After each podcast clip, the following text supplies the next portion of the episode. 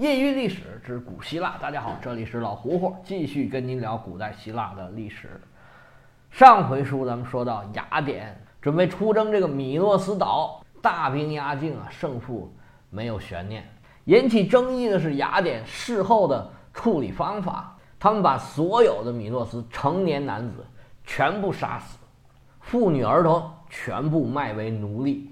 这种处理方法在整个希腊世界。就炸开了锅了，全希腊都惊呆了，说原来这个开放、包容、爱做生意、比较讲和平的雅典，现在怎么变成这样了？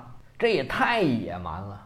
当然了，对于人类这种啊最喜欢屠杀自己同类的人物种来说，尤其在古代的时候，战败者被战胜者全部杀掉，妇女和儿童卖为奴隶啊，这也是一个。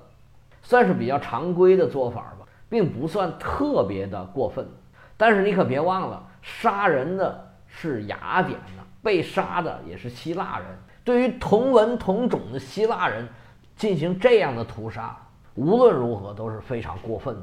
可以看得出来啊，现在雅典呢已经慢慢的失去了这种控制力，只有采取这种非常极端的措施，才能维持住这个提洛同盟的稳定。才能保障雅典在提洛同盟的霸权。当你欣欣向荣的时候，你根本就不用采取任何措施，大家就都归附而来。等你说你要是不来，我就杀了你。这个时候啊，实际上你就失去了吸引力，失去了向心力，那距离崩溃也就不远了。就连雅典人自己也有很多并不同意他们这种行径的。跟米诺斯动武的这时间呢，是公元前四百一十六年。在第二年，雅典的戏剧节上上演了一部悲剧，名叫《特洛伊妇女》。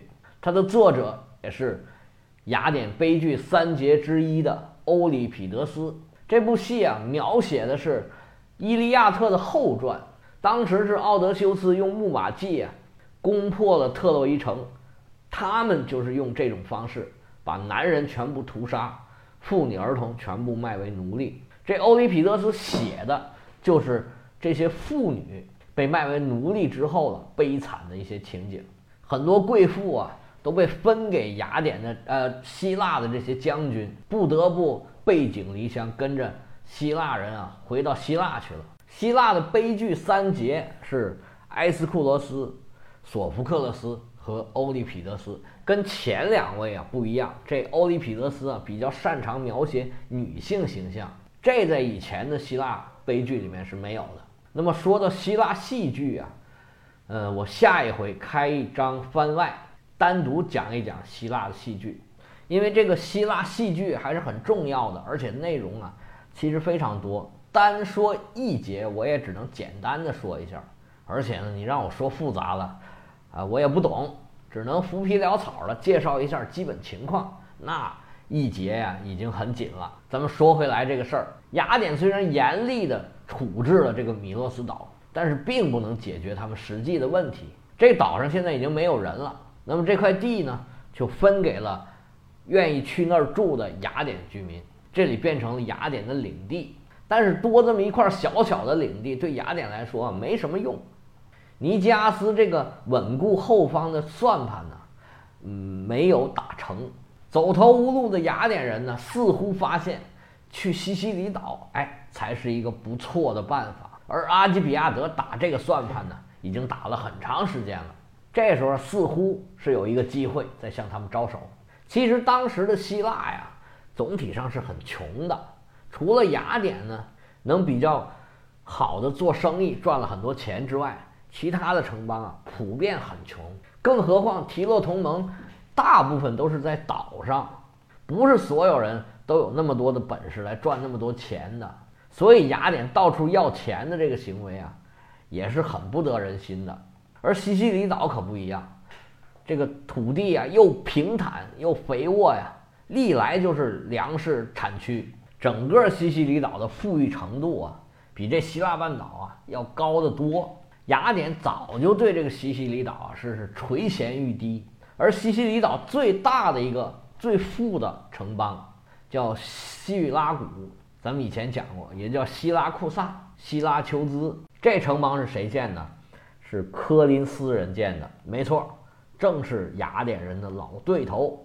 大家看一下这个地图就可以很清楚的了解，因为这边啊离柯林斯很近，这意大利半岛和希腊半岛中间北边叫做亚得里亚海，这个在下边就叫爱奥尼亚海。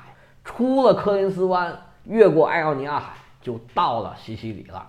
西西里上的移民啊，实际全部都是希腊人，是各个城邦建立了很多殖民地。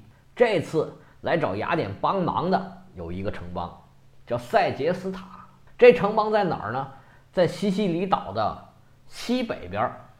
西西里岛大致呈一个三角形，这三角形是倒着放的，上边有两个角，下边有一个角。在西北这个角的上边就是北边，就是这个塞利农特，不是塞塞杰斯塔，跟他有争端的这个城邦叫做塞利农特，它离这个塞杰斯塔很近。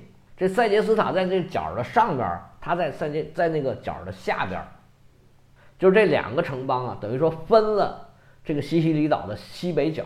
这塞杰斯塔呀，是伊利米人建的，跟雅典关系不错。而作为希腊人，啊，两个城邦要离得这么近呢，那肯定是要打一下的。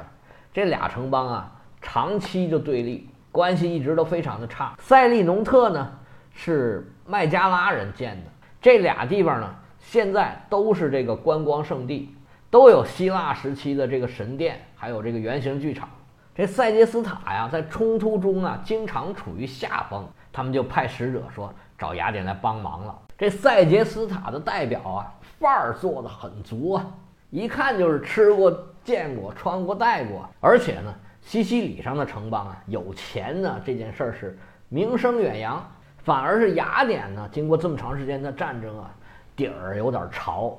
这代表一看这情况，马上满口答应，没关系，我们可以出全部的费用，只要你们出兵。我们就可以给你们六十塔兰特，六十塔兰特呢，大概能造六十艘这个战船，而且他们还答应啊，把神殿里面的钱，哎，也给雅典人。当时希腊人的习惯呢，就是把钱放在神殿里面，就当银行的保险箱一样，因为他们相信呢，这个小偷是不敢在神的面前这个作案的。那塞杰斯塔有一个很漂亮、很大的神殿。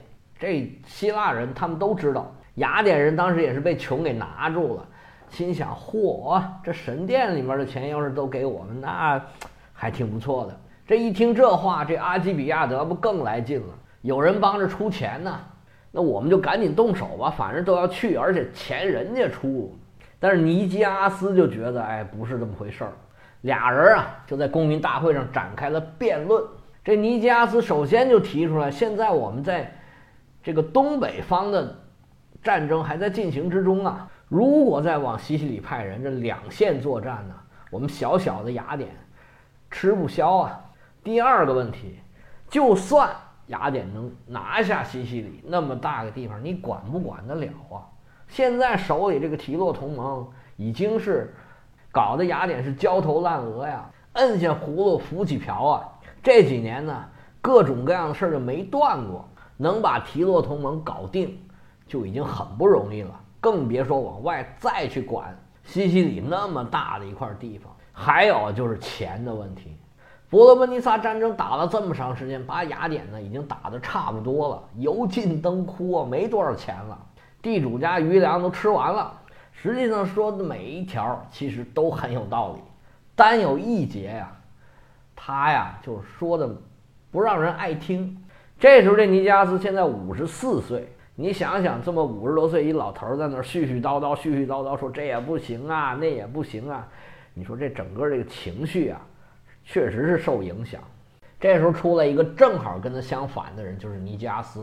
尼加斯是苏格拉底的徒弟，苏格拉底的看家绝技就是以其人之道还治其人之身，他就不断的问你。这个怎么样？这个怎么样？他承认你说的对，然后把你引向一个你正好相反的这个论点上。这阿基比亚德就说：“你说的都对，没问题，我承认。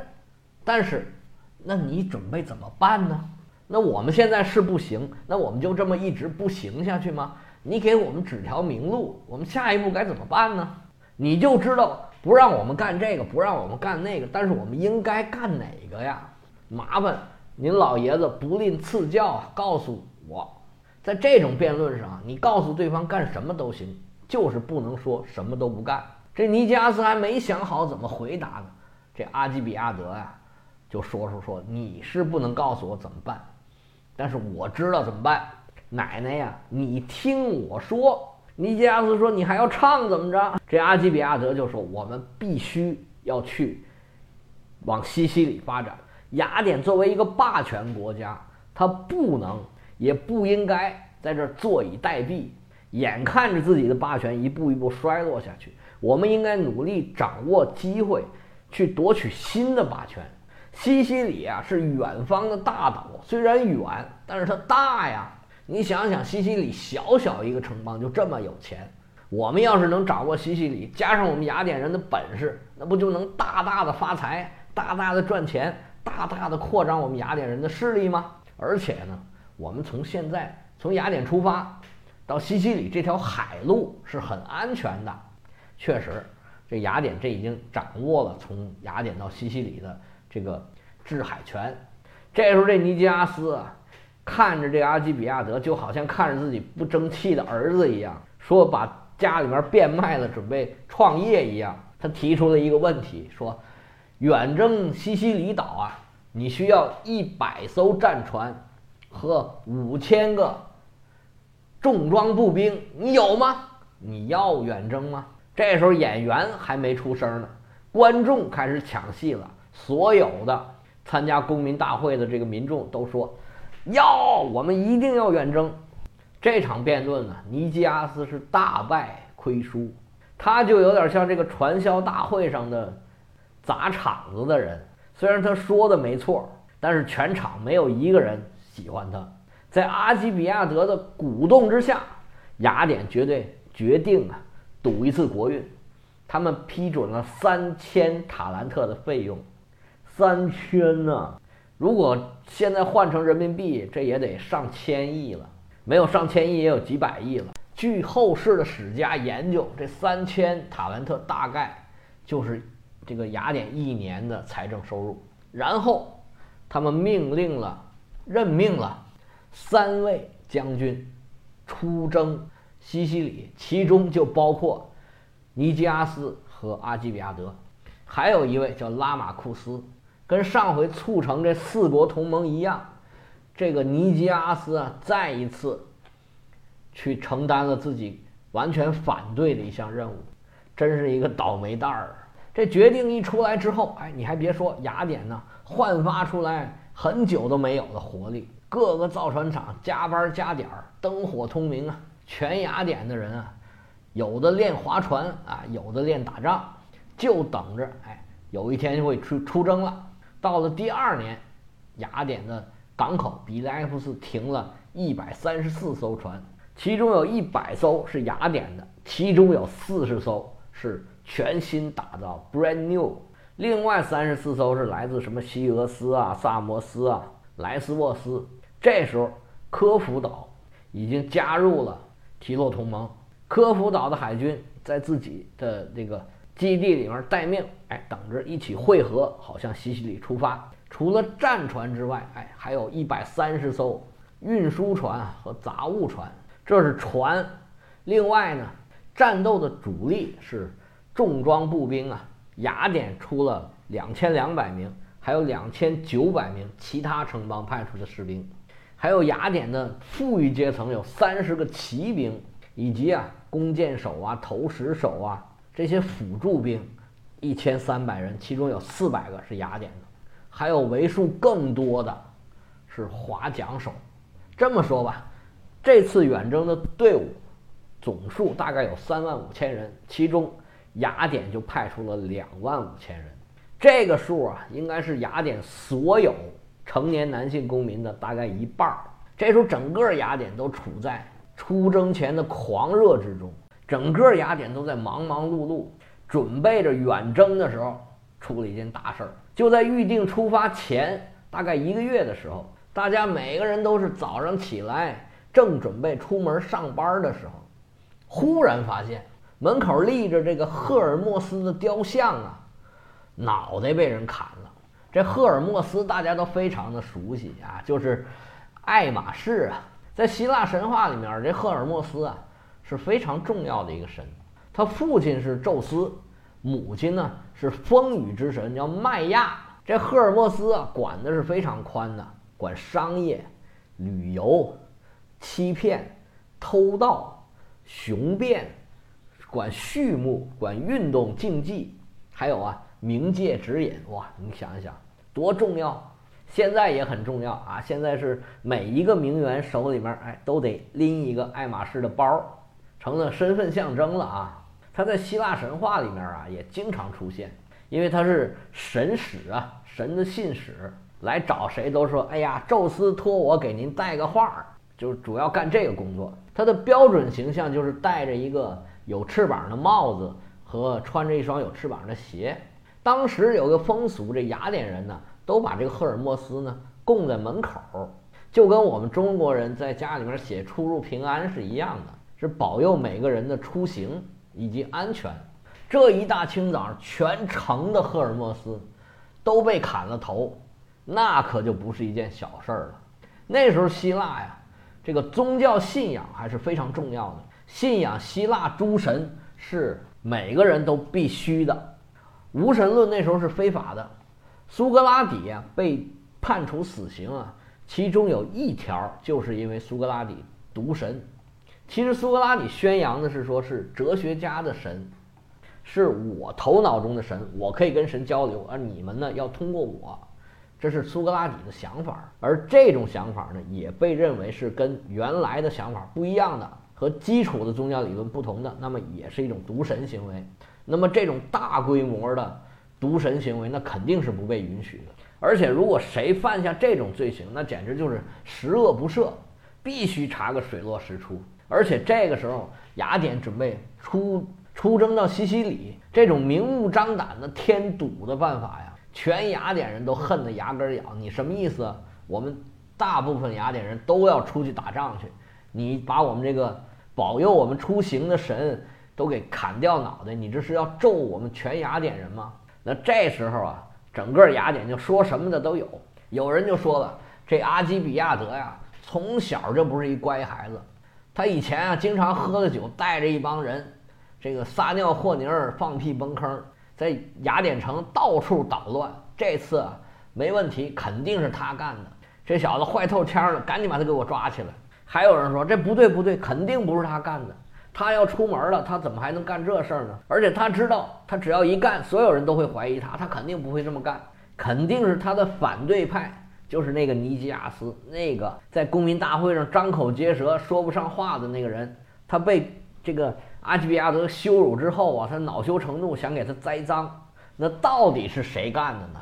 实际上，现在这也是一笔糊涂账，因为一般来说，这阿基比亚德没必要这么做。实际上，现在整个形势。都是他自己布的局，都是给自己安排的，他没必要搞这种事儿给自己添麻烦吧。而尼基亚斯呢，也没有必要这么做，他更不像做这种事儿的人了。而且这么做对他也没有任何的好处。在眼看要出行的时候，眼看要出征的时候，给雅典添这么大的麻烦，尼基亚斯啊，应该干不出这种事儿来。有人分析是谁干的呢？是支持尼基亚斯反对要出征的这帮人干的，因为尼基亚斯啊非常虔诚，或者说很迷信吧。他如果说这个发现这赫尔墨斯啊这爱马仕的神像被毁啊，这就是一个不好的预兆。然后呢，提议终止远征，咱们不去打了。但是这种分析呢，也没有任何的真凭实据。这事儿一直到现在也都还是一笔糊涂账。那这时候阿基比亚德就非常的着急啊，这时候出了这个事儿，对他的宏图大业来说，那应该是有很大的影响。他这时候就上讲台说：“赶紧成立这个委员会啊，赶紧调查这个案子到底怎么回事儿，好查清楚啊，也还我们一个清白，千万不要影响我们出征西西里。无论如何呀，这事情已经发生了，那么这件事儿对于远征西西里。”有什么样的影响呢？这个调查人员又有没有把这个案子最后查得水落石出、一清二楚呢？欲知后事如何，哎，且听下回。